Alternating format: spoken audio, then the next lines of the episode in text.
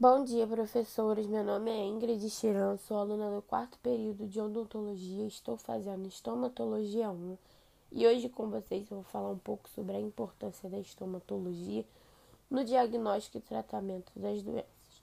A estomatologia procura prevenir, fazer o diagnóstico e tratar as alterações e doenças relacionadas ao aparelho estomatognático. O aparelho estomatognático envolve lábios, dentes, língua, assoalho da boca, mucosa jugal, glândulas salivares, ossos maxilares e ETM. É de responsabilidade do cirurgião, do cirurgião dentista o estudo, o estudo, diagnóstico, prevenção e tratamento dos seguintes itens: doença dos tecidos mineralizados e não mineralizados dos dentes, doença dos tecidos de suporte e proteção dos dentes, doenças limitadas ao lábio língua, mucosa bucal e glândulas salivares, lesões bucais e de órgãos contidos na boca com parte dos estados mórbidos generalizados. É composta por três partes: semiotécnica, a técnica de pesquisar os sinais e sintomas e se resolve na arte de explorar, propedêutica clínica, que absorve os dados colhidos pela semiotécnica, os quais, após analisados e criticados no seu valor intrínseco, servem para especificar o diagnóstico e presumir o prognóstico e tratamento. Semiogênese estuda o mecanismo formador dos sinais e sintomas nos seus mínimos detalhes. Anamnese. É importante que o profissional compreenda que a etapa de coleta dos dados é fundamental para toda a sequência de elaboração do diagnóstico, proporcionando um percurso mais rápido e seguro até o diagnóstico final consequente tratamento. Na anamnese, o profissional da saúde quer saber mesmo e registra até a intensidade dos sentimentos que cercam os fatos.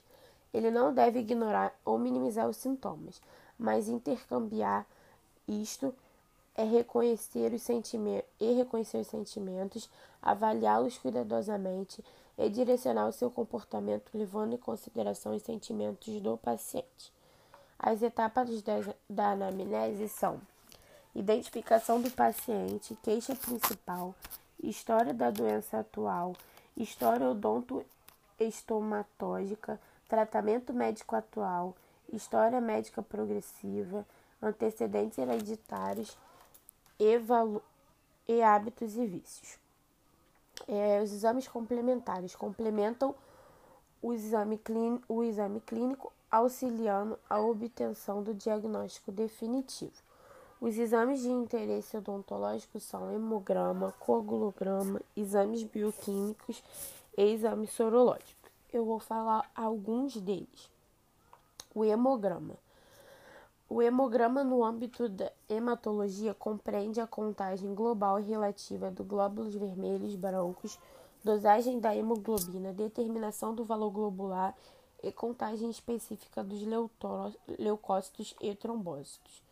O hemograma é, pois, o exame complementar que avalia quantitativa, é, qualitativa e comparativamente uma anóxia, considerando os elementos figurados do sangue e das estruturas a eles concernentes. A biópsia. A biópsia é um exame complementar que tem como finalidade a elucidação de uma determinada patologia após a remoção de um tecido vivo para um estudo macro e microscópio.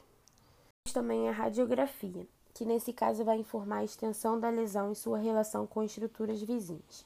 Se há plena corticalização, que representa a reação do tecido ósseo frente à patologia existente. E por último, os exames citológicos que possibilita a análise das células que se descamam fisiologicamente da superfície epitelial devido ao processo de renovação constante desses tecidos, a partir das células diferenciadas na camada basal. E temos como vantagem simples sem anestesia, o menor tempo, não leva ansiedade como ato cirúrgico da biópsia e reduz o temor do câncer. É utilizado né, 90% dos, dos tumores da boca são de origem epitelial, favorecendo o seu uso.